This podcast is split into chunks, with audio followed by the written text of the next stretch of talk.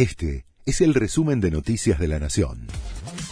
La Nación presenta los títulos de la tarde del jueves 21 de julio de 2022. El gobierno le permitirá a los turistas vender hasta 5 mil dólares al tipo de cambio financiero. Con esta medida, la Casa Rosada busca formalizar el ingreso de divisas y evitar que se vuelquen en el mercado paralelo. Para acceder a ese dólar diferenciado, los viajeros deberán presentar la documentación que utilizan para ingresar al país. Alberto Fernández le pidió a Uruguay no buscar soluciones individuales. Fue en el marco de la cumbre del Mercosur que tiene lugar en Paraguay. La decisión de Uruguay de acelerar su acuerdo con China fue rechazada por el gobierno argentino, pero el presidente uruguayo, Luis Lacalle Pou, aseguró que seguirá adelante.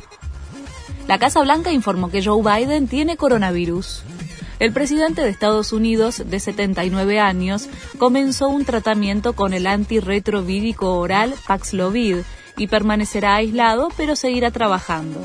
El mandatario estadounidense tenía previsto recibir a Alberto Fernández el martes próximo en Washington, pero todavía no hay ninguna confirmación oficial sobre cambios en la fecha del encuentro.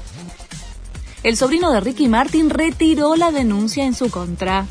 Fue luego que el cantante declarara vía Zoom en el marco de la causa en la que el joven lo había acusado por abuso y acoso. Después de la declaración del artista, su sobrino retiró la demanda, la orden de restricción que había pedido fue anulada y el caso fue descartado por el juez. Rodrigo de Paul podría perderse el Mundial. Lo confirmó Claudio Chiquitapia, el presidente de la AFA. El mediocampista de la selección podría tener prohibida la entrada al país sede del torneo debido al reglamento de la FIFA, que sanciona a los padres deudores de cuota alimentaria o en juicio. El jugador comenzó el trámite de divorcio con su exmujer y como no llegaron a un acuerdo, están a la espera del juicio. Este fue el resumen de Noticias de la Nación.